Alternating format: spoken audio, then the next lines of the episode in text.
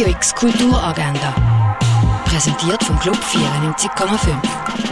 Es ist Mittwoch, der 8. Juni und wenn du nicht weißt, was machen, hier ein paar kulturelle Inputs. Eine Feierung durch die Ausstellung Seeing is Revealing von Emmanuel van de Auvera gibt es am 10. im Haus der elektronischen Künste.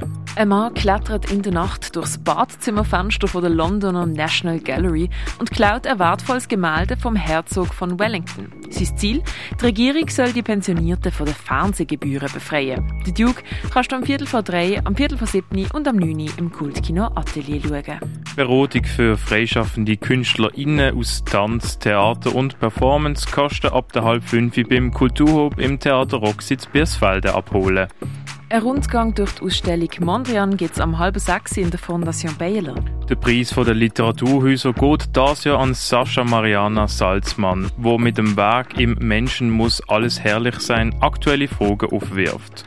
Bei der Verleihung dabei sein kannst du am 7. im Literaturhaus. Das Theaterstück Der letzte Pfiff, ein Drehschwindel, wird heute zum letzten Mal im Theater Basel aufgeführt. Das um halb acht. Heute Nacht geträumt von der Ruth Buchanan siehst im Kunstmuseum. Die Geschichte der Heilmittel und wie man sie herstellt, das siehst du im Pharmaziemuseum. Die Römerzeit nachleben kannst in Augusta Raurica. Werk von der Asia Daubner hängen in der Galerie Eulenspiegel. You Who Are Still Alive heisst die Ausstellung von Michael Armitage in der Kunsthalle. Tierisch, keine Kultur ohne Tiere, siehst im Museum der Kulturen. Universal Tongue heisst die Ausstellung von der Anouk Krytov.